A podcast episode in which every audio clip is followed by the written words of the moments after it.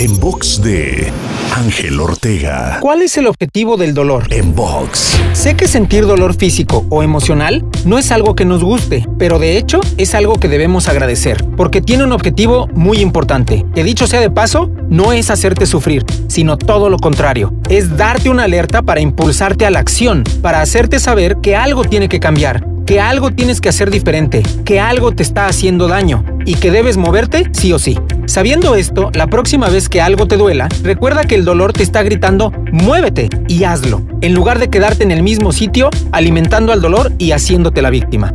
Te invito a seguirme en Twitter, Facebook, Instagram y TikTok. Me encuentras como arroba Ángel Te Inspira.